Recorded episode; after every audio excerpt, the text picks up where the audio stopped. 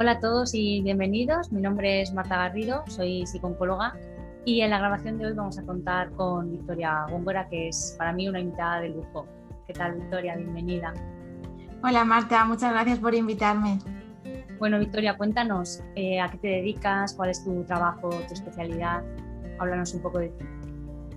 Bueno, pues yo soy dietista nutricionista y no quiero hacer alarde de titulitis, pero quiero recalcar que, bueno, eh, dietista nutricionista es una persona que ha estudiado, ha estudiado cuatro años, soy graduada en nutrición, he hecho un par de másters en España y en Suiza. Eh, bueno, actualmente estoy haciendo un posgrado de nutrición oncológica en la Universidad de Lisboa y estos últimos años he estado trabajando en Suiza em, como nutricionista, sobre todo con pacientes oncológicos, en una clínica especializada.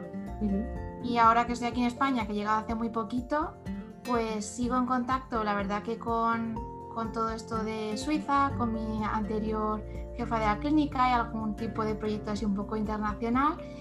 Y por otra parte, eh, tengo consulta online especializada sobre todo para pacientes oncológicos y el resto de tiempo, la otra media jornada, trabajo como gestora de proyectos en, la, en el Colegio de Dietistas Nutricionistas de aquí de la Comunidad Valenciana.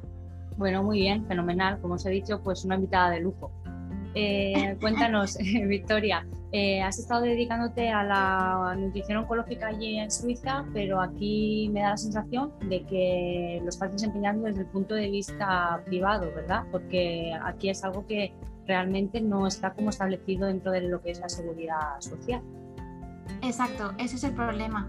Eh, yo he visto que he llegado aquí y me he visto bastante sola en este aspecto porque si quiero tener contacto con todo tipo de pacientes que padezcan cáncer, tiene que ser de forma privada, es decir, los pacientes me tienen que pagar por un servicio que en teoría debería de ser gratuito, debería estar integrado dentro de la sanidad pública, como es el caso del país donde he trabajado, de Suiza, y como es el caso de muchos otros países en Europa, donde sí se tiene en cuenta esta figura, la del dietista nutricionista, como parte del equipo donde se trabaja. De hecho, eh, yo trabajando en Suiza, todos los eh, lunes o cada dos lunes teníamos una reunión con todo el equipo, es decir, oncólogos, enfermeras, eh, cirujanos, dietistas nutricionistas, y íbamos poniendo, pues eso íbamos hablando de los pacientes, era una cosa muy común, era el día a día, y resulta que al llegar aquí me topo con que esto no es la realidad. Y al final esto lo único que hace es quitarle calidad de vida y, atención en los servicios al, paciente oncológico en este caso. Claro, eh, las personas que lo están pagando son los pacientes, que al final son los principales afectados y son ellos los que están pagando un poco pues, pues esta falta de, un profesional adecuado en esos equipos. Y todo esto, eh, y todo esto pues repercute directamente en la vida del paciente. ¿Crees que existe en este punto algo de desconocimiento, desinformación o falta de sensibilidad en el contexto sanitario aquí en España con respecto a, vuestra figura, a la importancia que tiene dentro de, en este caso, el tratamiento del paciente oncológico? Sí, totalmente. Eh, lo primero es que existe muchísimo desconocimiento por, parte de, todo el sector sanitario con respecto a la nutrición. Lo primero es porque no es una asignatura que esté incluida en su plan de formación. Eh, luego también creo que como hay tanta noticia, como todo el mundo come, entonces todo el mundo parece que sabe lo que come, eh, parece que la nutrición no sea una ciencia. Y claro, todo este desconocimiento, también quizá un poco lucha de egos, eh, falta de sensibilización, tanto por los profesionales como por los pacientes.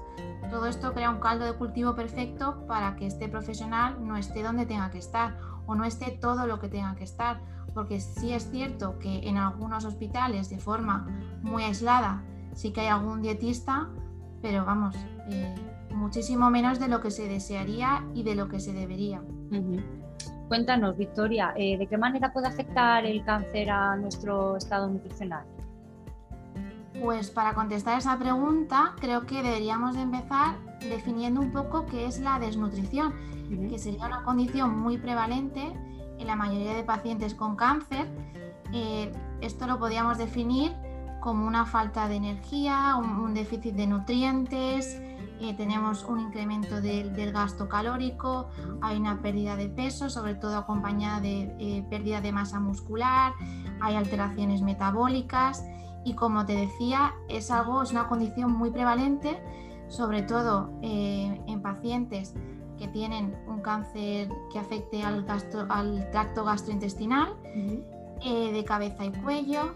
Y bueno, un dato curioso para que nos pongamos un poco en contexto es que en el momento del diagnóstico por lo menos un 20% de los pacientes ya sufren de esta desnutrición en el momento en que le dan el diagnóstico de cáncer. Claro, esto es una cosa muy importante y es cierto que, aquí también em, hay que resaltar que nosotros en nuestro día a día probablemente tampoco dediquemos el tiempo que se debe estemos enfermos o estemos sanos, a todo este tema de la alimentación, de tener una alimentación saludable, de tener una buena relación con la comida y entonces si a eso le sumamos que encima se añade una enfermedad como es, como es una enfermedad oncológica, pues eh, ocurre esto que nos estás contando, que hay un 20% de, pacientes que ya llegan con un estado eh, de desnutrición en el momento del diagnóstico, ¿verdad? Claro, todo esto es, que es un problema. Hay muchísimos factores implicados, eh, también hay mucho desconocimiento. Eh, lo que te decía también del 20% es solo el momento del diagnóstico, porque si nos ponemos a pensar en un cáncer, un estadio más avanzado o en personas que son más mayores, puede afectar hasta el 90% de los pacientes, es decir, es un número mm, bastante considerable. Y lo que muchas veces tenemos en la cabeza, la idea que tenemos sobre la desnutrición, eh, la imagen que tenemos es la de un paciente muy frágil, eh, una persona delgadita y claro, también se pasa por alto que una persona que tenga sobrepeso u obesidad también puede padecer una desnutrición. Y lo digo porque por ese desconocimiento que hay por parte también del personal sanitario, eh, falta de recursos. Y ya te digo, aún estando en Suiza, donde estamos integrados, me ha ocurrido que teniendo un paciente con, obesidad, eh, el médico me ha dicho que a ese paciente no le hacía falta, simplemente porque hubo un cambio en el equipo de médicos. Este hombre llevaba un año conmigo y repasando una lista de pacientes dijo, no, si, si a, este, a este no. Y yo pensé, bueno, eh, si es que lleva ya mucho tiempo. A este sí, a, este, a esta persona, a este paciente se le, se le indició una nutrición artificial porque tenía un cáncer de hígado metastásico y ha seguido, he seguido acompañándole durante todo este año y hemos ido pautando y cambiando su alimentación.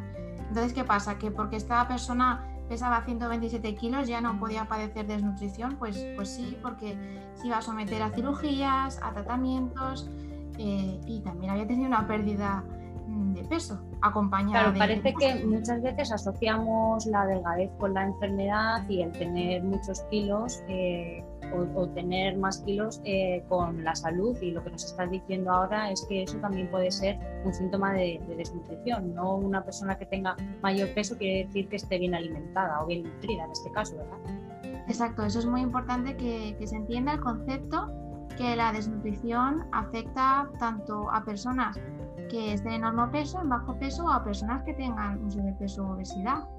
que, al final eh, lo más importante es detectarlo a tiempo, que eso es lo que vamos a hablar ahora en un ratito, pero que se sepa que, afecta por igual y que todos los pacientes con cáncer eh, necesitan ¿no? de, una valoración nutricional, de un asesoramiento previo para intentar intervenir a tiempo y prevenir la desnutrición y, las, y las consecuencias. Y aparte, de Victoria, de esta desnutrición, ¿de qué otras maneras también puede afectar el, cáncer o la enfermedad a, ese estado nutricional? ¿Qué más cosas?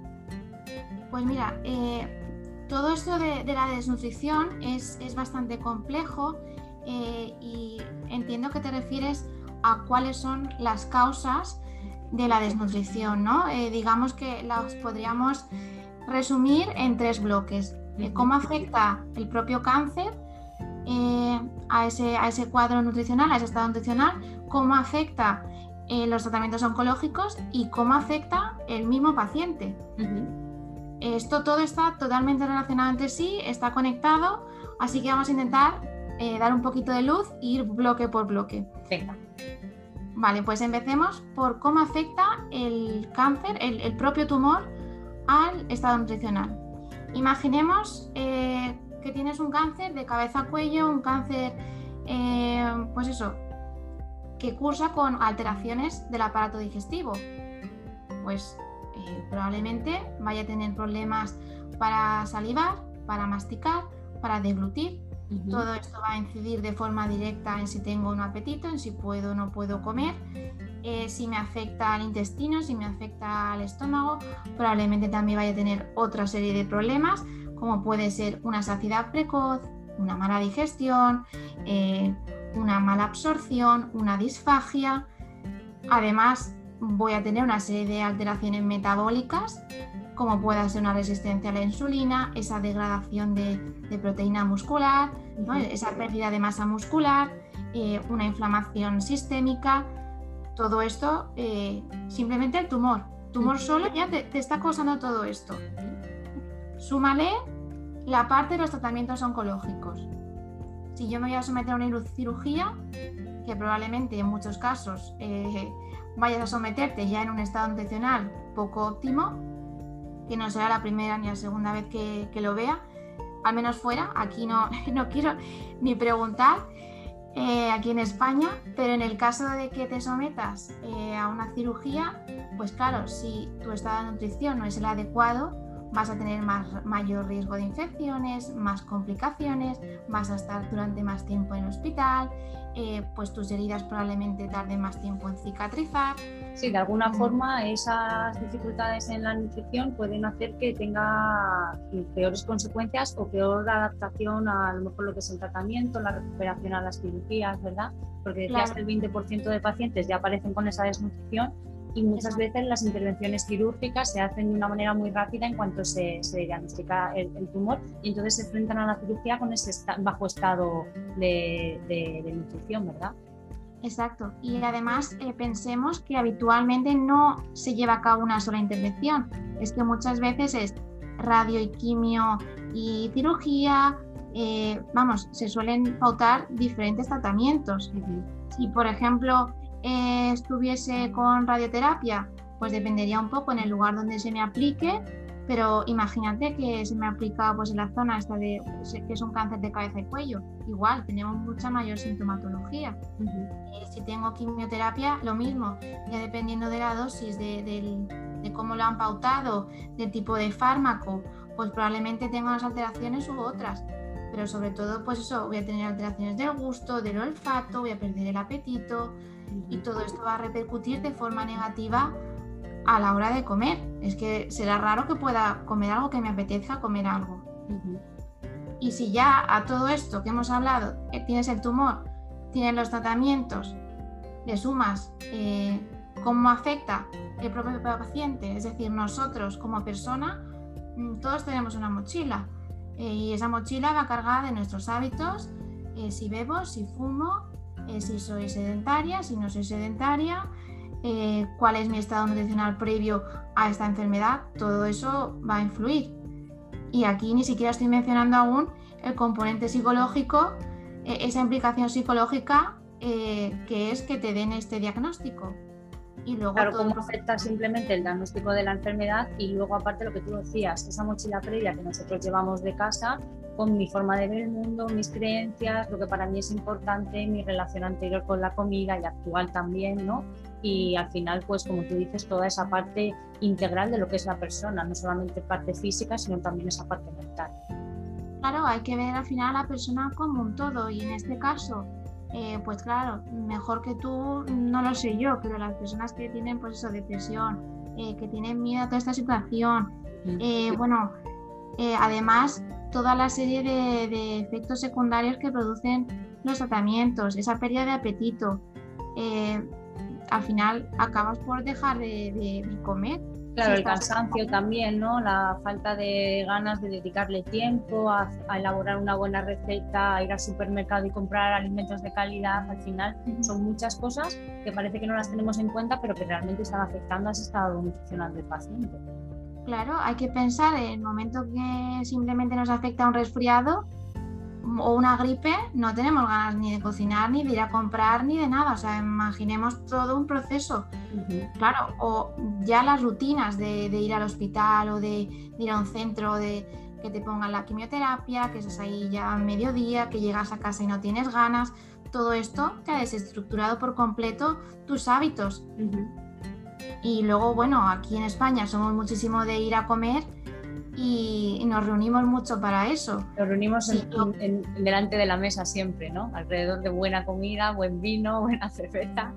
Claro, claro. Y en ese momento, si tenemos algún tipo de aversión alimentaria, si no nos está apeteciendo comer, pues al final probablemente eh, nos sintamos más aislados y dejemos de acudir a estas reuniones. Claro, me aíslo al final, no tengo ganas, dejo de relacionarme con los demás, que de alguna forma es lo que a mí me hace pues tener un poco de motivación por salir y por hacer algo y al final voy perdiendo reforzadores, estímulos positivos y vienen las depresiones y, con todo con ello pues todo lo, demás.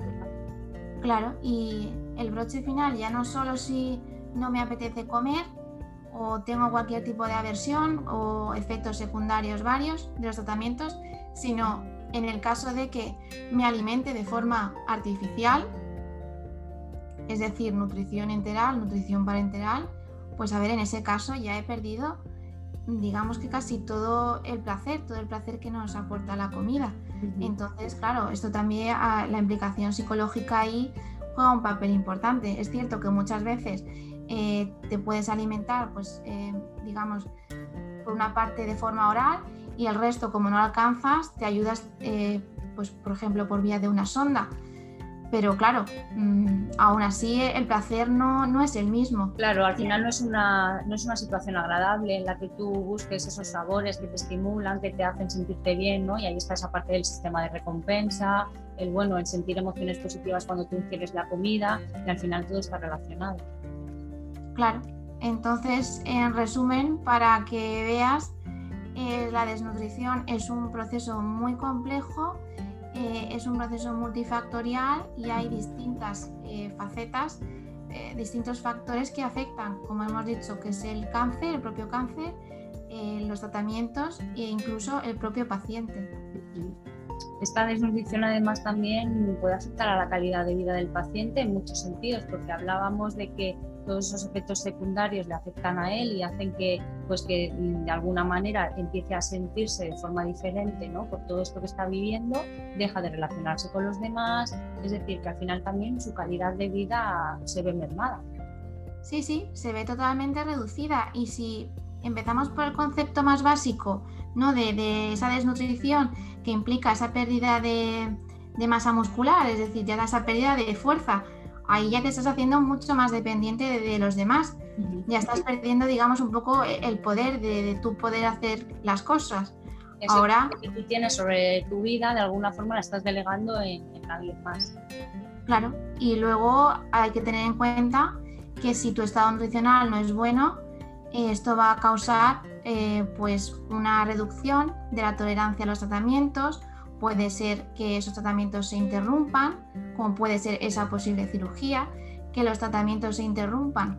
Todo esto va a influir directamente también en la mortalidad y bueno, lo que hemos dicho anteriormente, tener mayor riesgo de infecciones, estancias más largas en el hospital e incluso los costes asociados a la desnutrición, que no tengo números delante, pero es que prefiero no tenerlos, la verdad.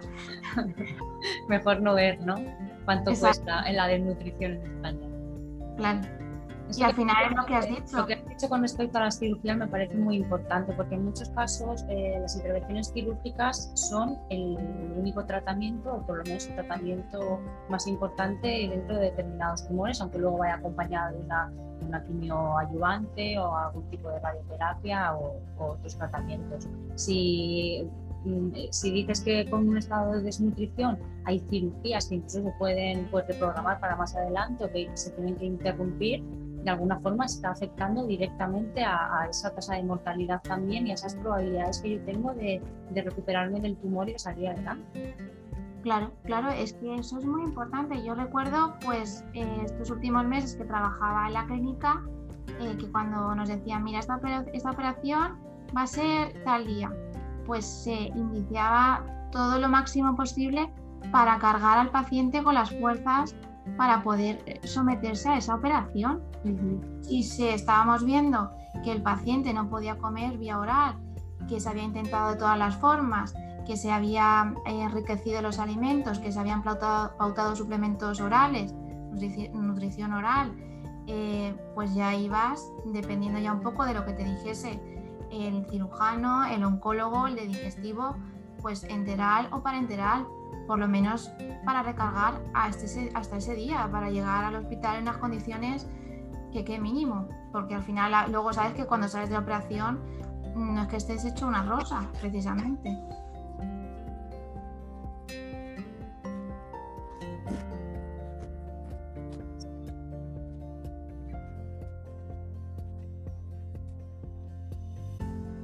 Eh, te decía Victoria que me parece una parte muy importante eh, y creo que, no, en España no hay sensibilización con respecto a este tema. No hay una evaluación del paciente previa en cuanto a este estado nutricional para someterse a, los tratamientos y a las cirugías, pero es que tampoco la hay desde el punto de vista psicológico. Por ejemplo, eh, no se prepara a un paciente desde ese punto de vista nutricional para enfrentarse a una cirugía, pero tampoco desde el punto de vista psicológico. ¿no? Entonces, em, los pacientes se someten a las operaciones operaciones, por ejemplo, a las cirugías a los tratamientos con un estado de ansiedad previo tan brutal que estamos generando que muchos pacientes tengan fobias a los tratamientos y por tanto ahí estamos hablando de esa adherencia al tratamiento también y de por tanto a largo plazo esas eh, consecuencias y esa mortalidad también, esa tasa de mortalidad. ¿no? Creo que aquí tenemos que hacer mucho trabajo en este sentido, por lo menos aquí en España.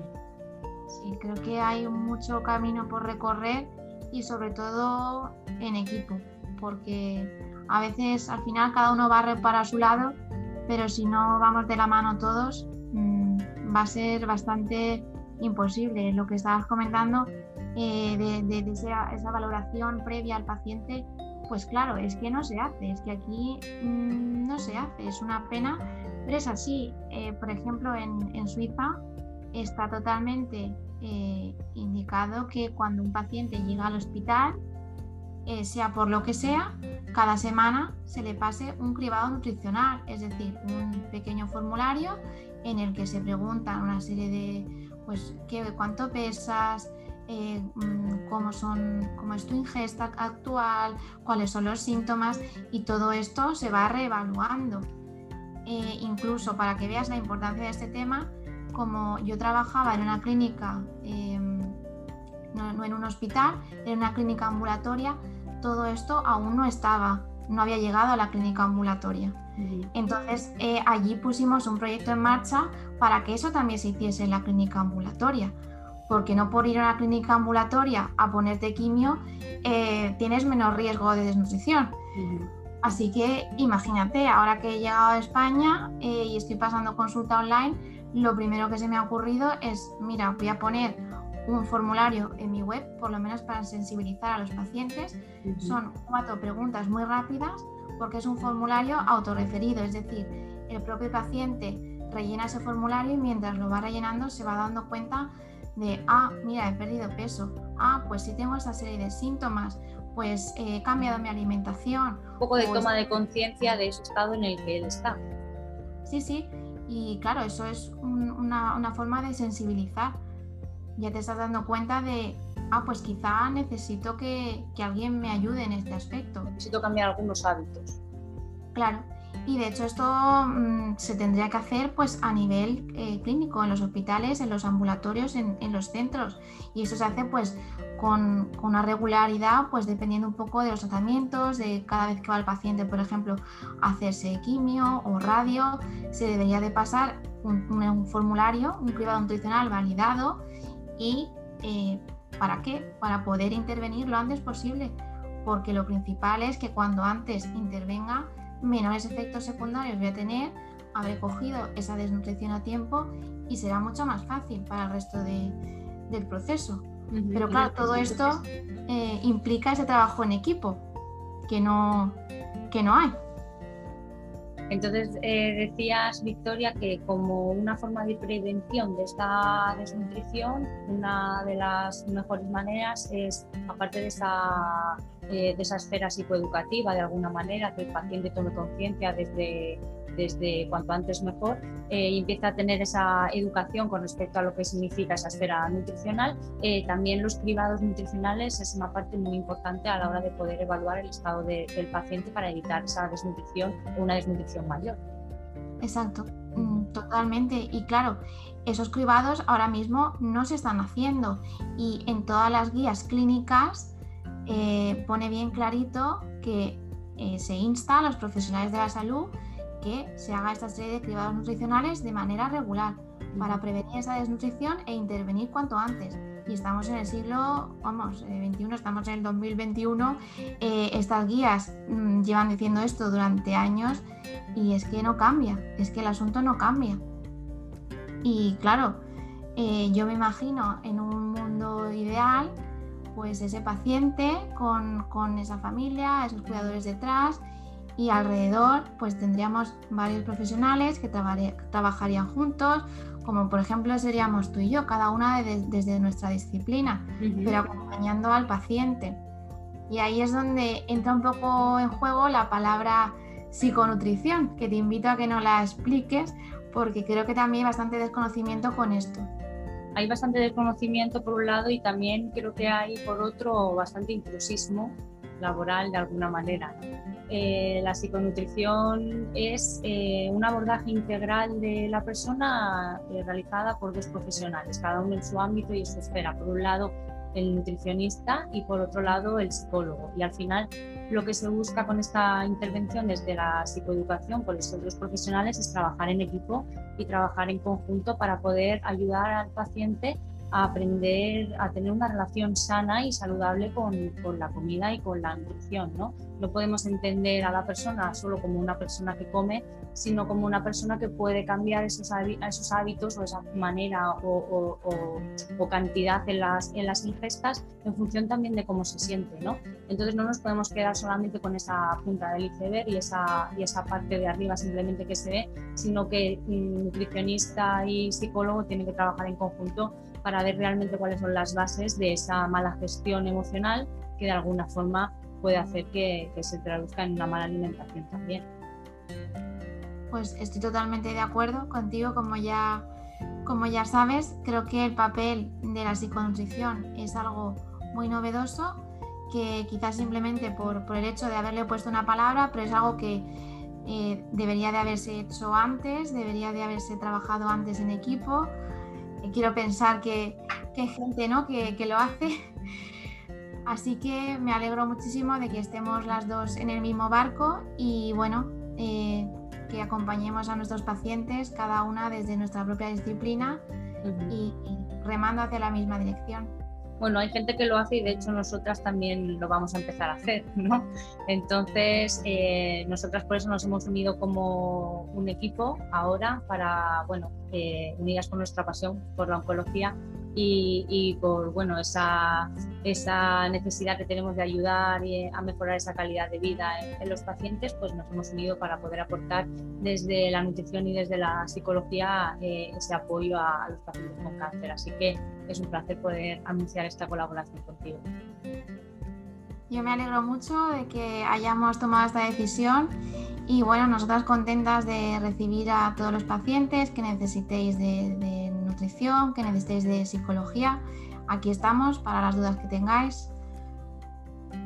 ¿Tienes alguna cosita más que aportar, Victoria? ¿Algo que quieras decir antes de terminar? Porque hemos hablado de todo lo importante que es la nutrición en todo este proceso, de la importancia que es una intervención temprana, por otro lado de las carencias que hay también en, en España con respecto a este tema, de la falta de sensibilización, de la falta de colaboración o de apoyo entre colegas o determinados profesionales.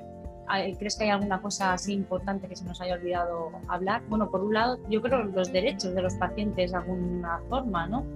Muchas veces no se conoce que tenemos derecho a determinadas cosas.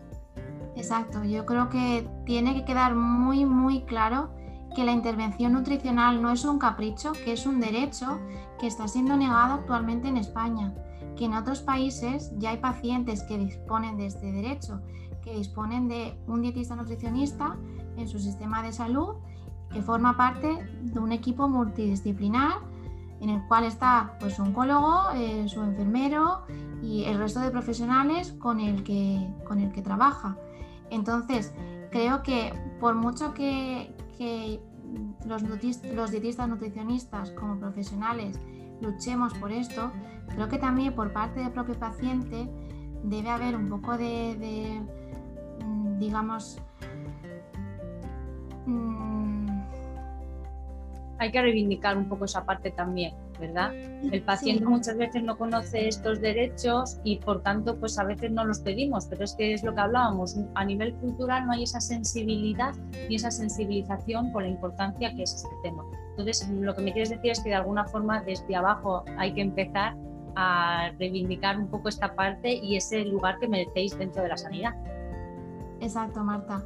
Y de hecho también que los pacientes tengan en cuenta que una alimentación adecuada es importante tanto para la prevención del cáncer como durante el tratamiento activo y después, es decir, en todos aquellos que superen eh, también el cáncer. Todo esto eh, la alimentación va a actuar también de forma preventiva. No estoy hablando, por supuesto, de dietas anticáncer ni nada de toda esta serie de, historias, de mitos que probablemente escuchéis, pero sí que la alimentación y unos hábitos de vida saludables tienen un papel muy, muy importante. En la salud, estar directamente relacionado, claro.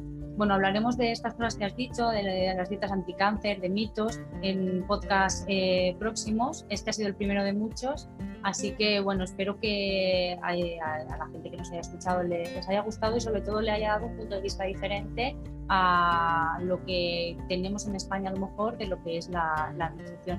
Muchas gracias Victoria por tu testimonio y por todo lo que nos has contado, que me parece que es muy importante y, y muy interesante y espero que podamos hacer pronto algo, algo más juntas, más cosas. Muchas gracias a ti, Marta, por invitarme y por darle voz a la nutrición, que es un aspecto que estaba muy olvidado. Y por supuesto, ya sabes que estoy aquí dispuesta a todo lo que nos propongamos.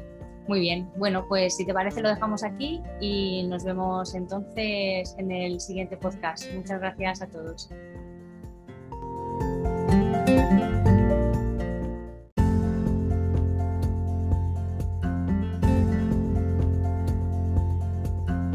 Victoria que me parece una parte muy importante eh, y creo que, no, en España no hay sensibilización con respecto a este tema. No hay una evaluación del paciente previa en cuanto a este estado nutricional para someterse a, a los tratamientos y a las cirugías, pero es que tampoco la hay desde el punto de vista psicológico. Por ejemplo, eh, no se prepara a un paciente desde ese punto de vista nutricional para enfrentarse a una cirugía, pero tampoco desde el punto de vista psicológico. ¿no? Entonces, em, los pacientes se someten a las operaciones, por ejemplo, a las cirugías a los tratamientos con un estado de ansiedad previo tan brutal que estamos generando que muchos pacientes tengan fobias a los tratamientos y por tanto ahí estamos hablando de esa adherencia al tratamiento también y de por tanto a largo plazo esas eh, consecuencias y esa mortalidad también, esa tasa de mortalidad. ¿no? Creo que aquí tenemos que hacer mucho trabajo en este sentido, por lo menos aquí en España. Sí, creo que hay mucho camino por recorrer y sobre todo en equipo, porque a veces al final cada uno va para su lado, pero si no vamos de la mano todos, mm, va a ser bastante imposible. Lo que estabas comentando eh, de, esa, valoración previa al paciente, pues claro, es que no se hace, es que aquí mm, no se hace, es una pena, pero es así. Eh, por ejemplo, en, Suiza está totalmente eh, indicado que cuando un paciente llega al hospital, sea por lo que sea, cada semana se le pase un cribado nutricional, es decir, un pequeño formulario en el que se preguntan una serie de, pues, ¿qué, cuánto pesas, eh, mm, cómo, son, cómo es tu ingesta actual, cuáles son los síntomas y todo esto se va reevaluando.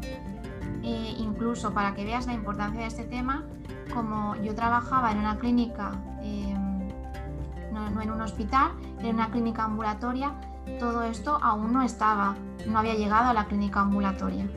Entonces eh, allí pusimos un proyecto en marcha para que eso también se hiciese en la clínica ambulatoria, porque no por ir a la clínica ambulatoria a ponerte quimio eh, tienes menos riesgo de desnutrición. Así que imagínate, ahora que he llegado a España eh, y estoy pasando consulta online, lo primero que se me ha ocurrido es, mira, voy a poner un formulario en mi web, por lo menos para sensibilizar a los pacientes. Son cuatro preguntas muy rápidas porque es un formulario autorreferido, es decir, el propio paciente rellena ese formulario y mientras lo va rellenando se va dando cuenta de, ah, mira, he perdido peso, ah, pues si tengo esa serie de síntomas, pues he cambiado mi alimentación. Un poco de toma de conciencia de ese estado en el que él está. Sí, sí, y claro, eso es una, una, forma de sensibilizar. Ya te estás dando cuenta de, ah, pues quizá necesito que, que alguien me ayude en este aspecto. Necesito cambiar algunos hábitos. Claro, y de hecho esto mm, se tendría que hacer pues a nivel eh, clínico, en los hospitales, en los ambulatorios, en, en, los centros. Y eso se hace pues con, con, una regularidad, pues dependiendo un poco de los tratamientos, de cada vez que va el paciente, por ejemplo, a hacerse quimio o radio, se debería de pasar un, un formulario, un cribado nutricional validado y eh, ¿para qué? Para poder intervenir lo antes posible, porque lo principal es que cuando antes intervenga menores efectos secundarios voy a tener, habré cogido esa desnutrición a tiempo y será mucho más fácil para el resto del proceso. Pero claro, todo esto eh, implica ese trabajo en equipo que no, que no hay. Entonces eh, decías, Victoria, que como una forma de prevención de esta desnutrición, una de las mejores maneras es, aparte de esa, eh, de esa esfera psicoeducativa, de alguna manera, que el paciente tome conciencia desde desde cuanto antes mejor eh, y empieza a tener esa educación con respecto a lo que significa esa esfera nutricional. Eh, también los cribados nutricionales es una parte muy importante a la hora de poder evaluar el estado del paciente para evitar esa desnutrición o una desnutrición mayor. Exacto, mm, totalmente. Y claro, esos cribados ahora mismo no se están haciendo y en todas las guías clínicas eh, pone bien clarito que se insta a los profesionales de la salud que se haga esta serie de cribados nutricionales de manera regular para prevenir esa desnutrición e intervenir cuanto antes. Y estamos en el siglo, vamos, 21, eh, estamos en el 2021. Eh, estas guías mm, llevan diciendo esto durante años y es que no cambia, es que el asunto no cambia.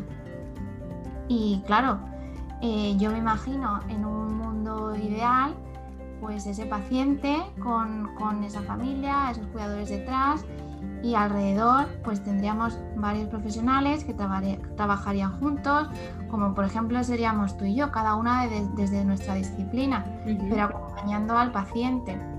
Y ahí es donde entra un poco en juego la palabra psiconutrición, que te invito a que no la expliques porque creo que también hay bastante desconocimiento con esto. Hay bastante desconocimiento por un lado y también creo que hay por otro bastante intrusismo laboral de alguna manera.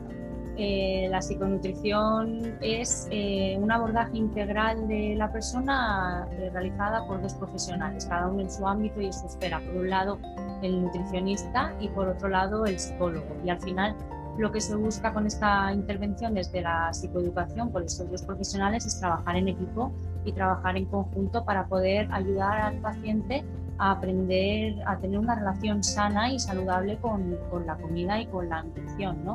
no podemos entender a la persona solo como una persona que come, sino como una persona que puede cambiar esos, esos hábitos o esa manera o, o, o, cantidad en las, en las ingestas en función también de cómo se siente. ¿no?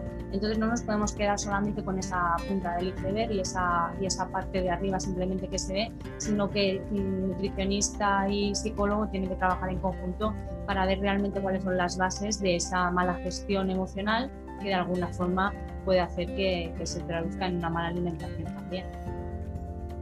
Pues estoy totalmente de acuerdo contigo, como ya, como ya sabes, creo que el papel de la psiconutrición es algo muy novedoso, que quizás simplemente por, por el hecho de haberle puesto una palabra, pero es algo que eh, debería de haberse hecho antes, debería de haberse trabajado antes en equipo quiero pensar que, hay gente ¿no? que, lo hace. Así que me alegro muchísimo de que estemos las dos en el mismo barco y bueno, eh, que acompañemos a nuestros pacientes, cada una desde nuestra propia disciplina y remando hacia la misma dirección bueno, hay gente que lo hace y de hecho nosotras también lo vamos a empezar a hacer, ¿no? Entonces, eh, nosotras por eso nos hemos unido como un equipo ahora para, bueno, unidas con nuestra pasión por la oncología, y, por bueno, esa, esa, necesidad que tenemos de ayudar a mejorar esa calidad de vida en, los pacientes, pues nos hemos unido para poder aportar desde la nutrición y desde la psicología eh, ese apoyo a, los pacientes con cáncer. Así que es un placer poder anunciar esta colaboración contigo. Yo me alegro mucho de que hayamos tomado esta decisión y bueno, nosotras contentas de recibir a todos los pacientes que necesitéis de, nutrición, que necesitéis de psicología. Aquí estamos para las dudas que tengáis. ¿Tienes alguna cosita más que aportar, Victoria? ¿Algo que quieras decir antes de terminar? Porque hemos hablado de todo lo importante que es la nutrición en todo este proceso, de la importancia que es una intervención temprana, por otro lado de las carencias que hay también en, España con respecto a este tema, de la falta de sensibilización, de la falta de colaboración o de apoyo entre colegas o determinados profesionales. ¿Crees que hay alguna cosa así importante que se nos haya olvidado hablar? Bueno, por un lado, yo creo los derechos de los pacientes de alguna forma, ¿no? Muchas veces no se conoce que tenemos derecho a determinadas cosas.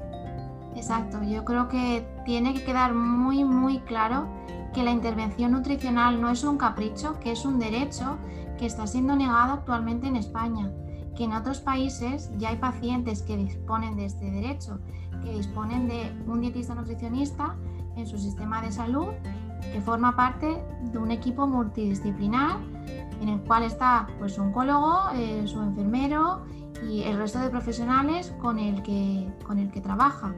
Entonces, creo que por mucho que, los dietistas nutricionistas como profesionales luchemos por esto, creo que también por parte del propio paciente debe haber un poco de, Hay que reivindicar un poco esa parte también, ¿verdad? El paciente muchas veces no conoce estos derechos y por tanto pues a veces no los pedimos, pero es que es lo que hablábamos, a nivel cultural no hay esa sensibilidad ni esa sensibilización con la importancia que es este tema. Entonces, lo que me quieres decir es que de alguna forma desde abajo hay que empezar a reivindicar un poco esta parte y ese lugar que merecéis dentro de la sanidad. Exacto, Marta. Y de hecho también que los pacientes tengan en cuenta que una alimentación adecuada es importante tanto para la prevención del cáncer como durante el tratamiento activo y después, es decir, en todos aquellos que superen eh, también el, cáncer. Todo esto, eh, la alimentación va a actuar también de forma preventiva. No estoy hablando, por supuesto, de dietas anticáncer ni nada de toda esta serie de, de historias, de mitos que probablemente escuchéis, pero sí que la alimentación y unos hábitos de vida saludables tienen un papel muy, muy importante. En la salud, estar directamente relacionado, claro. Bueno, hablaremos de estas cosas que has dicho, de las dietas anticáncer, de mitos, en podcast eh, próximos. Este ha sido el primero de muchos. Así que, bueno, espero que a, la gente que nos haya escuchado les haya gustado y sobre todo le haya dado un punto de vista diferente a lo que tenemos en España a lo mejor de lo que es la, la. Muchas gracias Victoria por tu testimonio y por todo lo que nos has contado, que me parece que es muy importante y, muy interesante y espero que podamos hacer pronto algo, algo más juntas, más cosas. Muchas gracias a ti Marta por invitarme y por darle voz a la nutrición, que es un aspecto que está muy olvidado y por supuesto ya sabes que estoy aquí dispuesta a todo lo que nos propongamos. Muy bien, bueno, pues si te parece lo dejamos aquí y nos vemos entonces en el siguiente podcast. Muchas gracias a todos.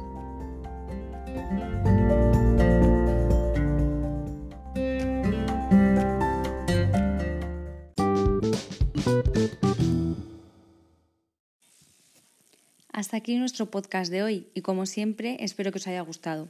Si queréis contactar con Victoria, lo podéis hacer a través de su perfil de Instagram como vgongora nutrición o a través de su página web www.victoriagongora.com. Aquí además también encontraréis un cribado donde podréis conocer cuál es vuestro estado nutricional.